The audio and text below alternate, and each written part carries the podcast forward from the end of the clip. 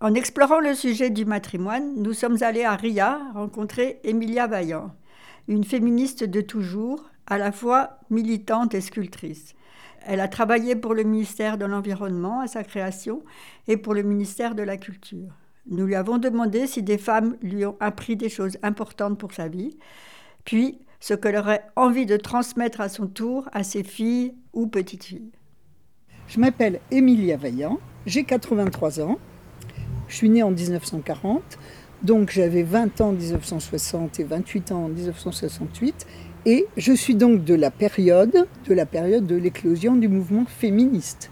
Donc moi, ça fait 60 ans que je me bats, mais toujours pour considérer que les femmes ont une place, une place qui doit être égale à celle des hommes.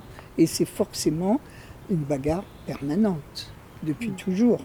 Les choses ont changé, mais dans les années, euh, par exemple, 65 à 68, je faisais partie d'étudiants et je travaillais pour payer mes études à Paris. Je fréquentais un certain nombre de gens tout à fait à gauche, trotskistes ou un peu maoïstes, euh, ou au PC. mais c'est moi qui, dans les réunions, faisais le café. Et c'était normal. Une anecdote, mmh. mais en soi, elle parle quand même. Hein. Mmh. Et après, c'était une bagarre tout le temps, quoi. Donc, alors, on commence Oui, oui, Donc, euh, quelle transmission de femmes euh, as-tu reçu dans ta vie, euh, soit cercle familial, soit amis proches soit... Alors, les transmissions négatives mmh. qui permettent de se construire contre. Mmh. Par exemple, une mère qui était tout à fait à l'écoute. on était pauvres, mon père était bûcheron et après employé en usine, ma mère ne travaillait pas, et elle était complètement dans le convenu il faut mettre des gants pour aller à la messe, mm. il faut euh, ne pas euh, ceci, ne pas cela, ne pas cela, et donc, et puis euh, racontant n'importe quoi, quoi. mais il fallait faire comme les autres, il fallait pas dépasser des autres. Mm. Voilà. Et ça, ça permet de se construire contre. Mm. Hein. Et puis pour, eh ben, évidemment, l'école. des profs anodins, des profs ennuyeux et puis des profs exceptionnels qui te permettent de comprendre que euh, effectivement, la Grèce, euh, c'est plutôt de la poésie et du, théâtre. Et euh, ce qu'on t'enseigne à l'école encore aujourd'hui, je pense que c'est différent. On t'enseignait les discours de Cicéron et c'était chiant comme la pluie. Et là aussi, tu te, mettais compte. C'est-à-dire que tu permets, ça te permettait de savoir que c'était pas ton truc. Hein, mmh. La littérature du droit et de, et de, de, la componction. Bon, voilà. Et, et donc.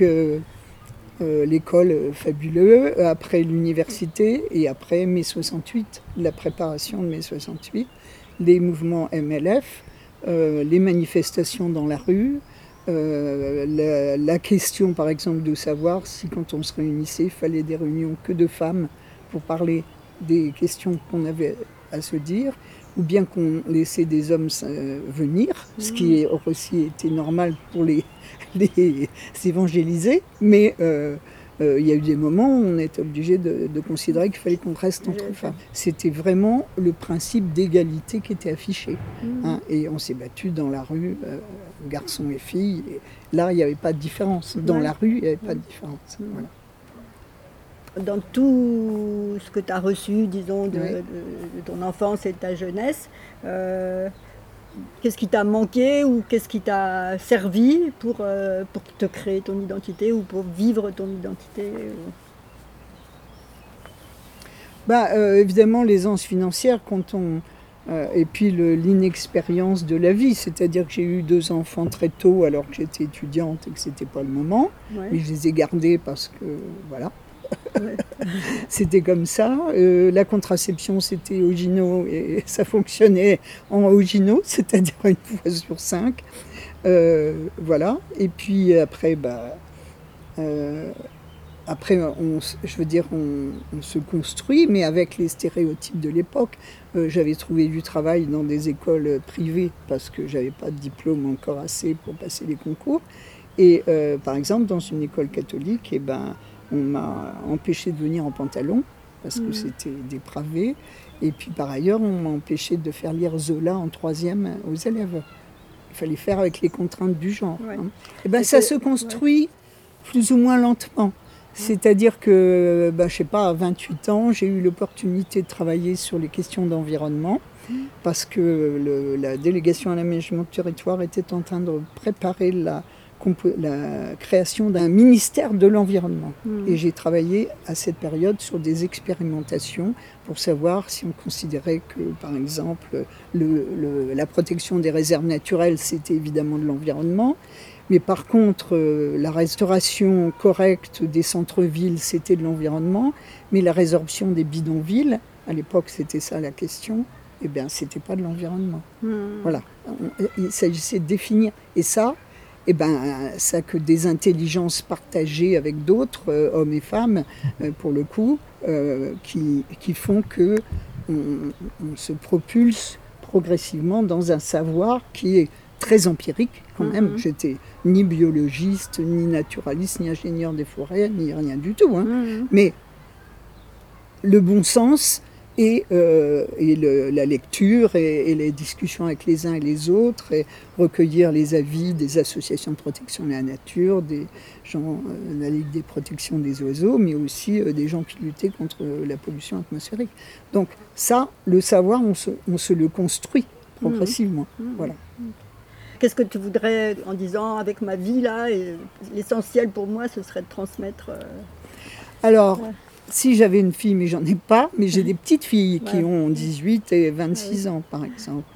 Ce que je leur transmets, si, si on peut dire, mais plutôt c'est des actes que des paroles. Hein, ce sont les actes.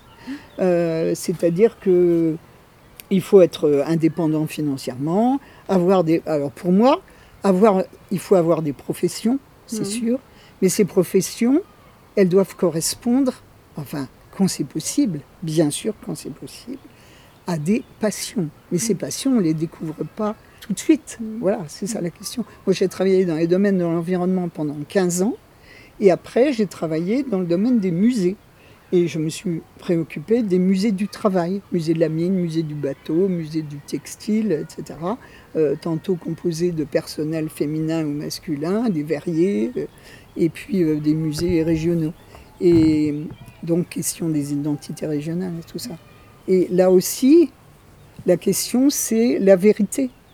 Bien sûr que les mineurs étaient à la fois des victimes, mais aussi des héros, hmm. par exemple. Hmm. Donc la complexité aussi du réel. Euh, essayer de faire comprendre que le réel est... Enfin ça c'est vrai pour tout le monde, mes garçons et filles, que le réel est complexe, mais que par-dessus, enfin en même temps, il y a des valeurs fondamentales, le respect des autres, l'égalité, euh, euh, le respect des diversités, euh, la liberté évidemment. Qu'est-ce qu'évoque pour toi la notion de matrimoine? J'ai un peu de réticence parce que ça fait très référence au passé. Hein, matrimoine, patrimoine, bon dans ce qui est montré dans les journées du patrimoine, c'est beaucoup quand même euh, les monuments. il y a le patrimoine immatériel aussi. Oui, euh, voilà, l'ethnologie. Et puis, euh, et puis il y a tous les musées de société qui se sont créés sous l'impulsion d'associations. Et l'État n'a fait que reconnaître les choses. Alors en Pyrénées-Orientales, il n'y a pas grand-chose hein, sur ce domaine-là. Mais dans d'autres régions, il y a des choses fabuleuses qui, sont, qui sont construites par les gens, par la population. Alors, la question du patrimoine, c'est euh, du matrimoine, si on veut, hein, c'est qu'est-ce qu'on en fait? Bon, il y a eu euh, un musée de l'assistance publique fait par des infirmières, des aides-soignantes et des médecins. Mmh. Euh, ce musée de l'assistance publique, à ma connaissance, a fermé maintenant. Mmh. Et on y parlait d'accouchement, de biberon, d'allaitement de toutes les techniques de biberon depuis qu'on a des biberons euh, depuis le Moyen Âge, mhm. euh, en terre cuite. Et, aujourd'hui, il n'y a, plus de traces. Il était où Au Musée national à Paris, ah de l'assistance publique. Et euh, alors, il y a le fait de le conserver, mhm. les mhm. musées servent à ça, de le présenter s'ils ne sont pas fermés, de partager avec le public et aussi de euh, j'aurais de, faire des expérimentations euh, aujourd'hui, de ne pas considérer que c'est une chose qu'on regarde euh, avec les yeux d'aujourd'hui, mais sur lequel on est acteur. Mmh. Et ça, c'est une chose qui me paraît très, très, très importante. Mmh. J'ai des amis qui sont intervenantes dans des musées, par exemple à Perpignan, et qui font travailler, y compris des bébés dans les crèches, hein, sur l'argile. Et ben, par exemple, dans les, les écoles aujourd'hui, pour des raisons que je ne connais pas, ils ne travaillent pas l'argile. Vous demandez à des mômes de 15 ans, ils n'ont jamais vu d'argile. Mmh. Ils ont eu des pâtes à modeler à l'école maternelle à 3 ans, mais après c'est fini. Alors que c'est un matériau qui permet d'exprimer énormément de choses. Mmh. Donc, euh, je veux dire, le patrimoine et le matrimoine, euh, ça me paraît très important. Et ça me paraît important aussi d'exercer son esprit par rapport à ça et ses actes je suis sculpteur, hein, par ailleurs. Et ça me paraît très important de, de, de, permettre la créativité. Si, mmh. Alors là, vraiment mmh. dans tous les domaines, que ce soit la musique, la sculpture, la peinture. Mmh. Et, et, de faire, euh, euh, y compris à n'importe quel âge et, n'importe quel temps, euh, en liberté des des créations. Ce qui est très intéressant aujourd'hui, et ça c'est des choses qui font plaisir, hein, c'est que moi je suis abonnée à Connaissance des Arts, à Journal des Arts, à, plein de livres, plein de, revues euh, de muséologie, muséographie, et, euh, et, et on constate aujourd'hui qu'il y a énormément d'expositions d'artistes femmes euh, dans tous les domaines, mais aussi dans les domaines techniques, artisanaux, etc. Euh, musée de la tapisserie, bah, évidemment que la plupart des, main-d'œuvre, c'était des femmes tapissières. Mmh, mmh, mmh. Hein. Il y avait aussi des hommes. Mais, et je veux dire, ce serait bien de louer euh, les artistes qui ont créé dans ce domaine. On, fait toujours référence à, ceux qui ont fait les cartons, qui étaient, euh, j'oublie les noms d'un catalan très célèbre. Mais effectivement, qu'il faut absolument révéler, retrouver et, actuellement, il y, a, beaucoup de démarches dans ce domaine. C'est très intéressant. Hein. Il est important, à mon avis, hein, de ne pas constater seulement le patrimoine, mais d'agir avec. Par, je prends un exemple concret, l'abbaye Saint-Michel des Couchards. Je trouve qu'elle est très peu ouverte aux scolaires et très peu ouverte aux jeunes, et c'est dommage. Bon. Mais il ne suffit pas d'être ouvert. Il faudrait aussi qu'il y ait des ateliers avec des enfants pour leur dire, voyez, ce chapiteau-là avec le lion, je ne sais pas si ça vous intéresse, mais il y en a un autre à côté avec des singes, il y en a un autre à côté avec des humains, euh, des hommes. Est-ce que, qu'est-ce que vous seriez tenté de faire? Qu'est-ce qui vous intéresse?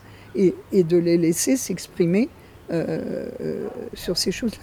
Et, et, du coup, après, ils regarderaient de façon différente les lions en question. Pas que, quand vous avez affaire à un lion que vous n'en avez pas sous les yeux, c'est pas si facile. Hmm. Donc, voilà, l'idée c'est de, sans arrêt, euh, je veux dire, ce passé-là qui est très important, qu'il soit celui des hommes et des femmes, il est très important de pouvoir interagir avec et pour pouvoir le regarder, d'obliger les uns ou les autres à, essayer eux-mêmes de faire les choses.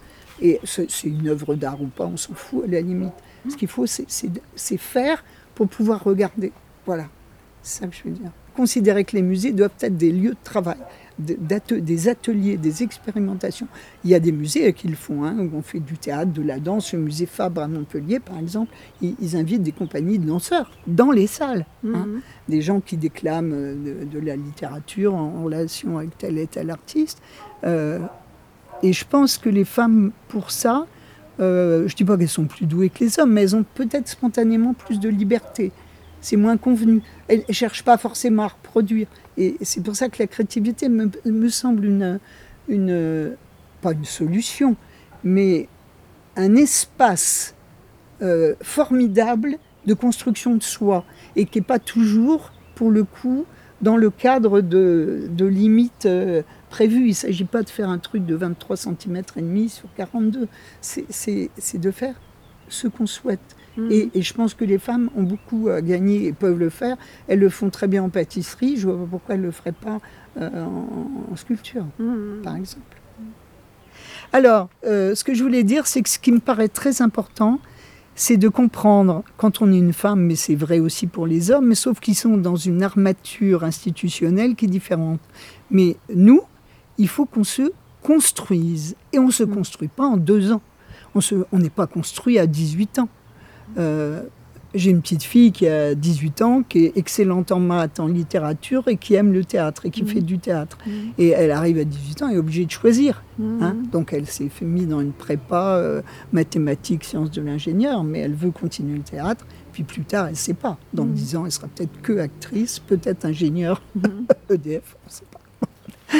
voilà. Alors ce que je voulais dire, c'est que la construction, ça, me paraît très important, et y compris de se dire qu'on a le droit d'expérimenter et de se tromper. Bon, Mhm. si on fait des enfants, on ne peut pas après les mettre euh, à la poubelle, hein, ça Mhm. c'est évident. Mais euh, on peut se construire, rebondir, se tromper, rebondir, euh, avoir des, euh, comme toutes les vies, hein, des gros chagrins, des grosses séparations, des, des retrouvailles avec quelqu'un d'autre, des...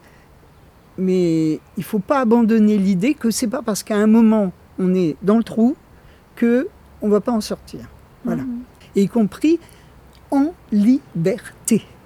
Parce que ça, le problème de ce que tu disais sur les gens qui vous ont pas appris quelque chose ou contre lequel vous êtes construite, c'est que dans les générations d'avant, je veux dire, tout était convenu. Hein, À part les révolutionnaires euh, qui se sont battus comme des lionnes, mais sinon tout était convenu. On devait se marier, faire des enfants, euh, euh, etc., etc. Et être bien propre sur soi. Et il n'était pas question de faire de la musique, c'était pas le problème, quoi. Je veux dire, sauf dans certaines élites. Mais donc voilà, Mhm. c'est ça que je voulais dire. C'est si j'avais un message à dire, voilà, Voilà. Bon, bah, c'est bien. construire, se construire.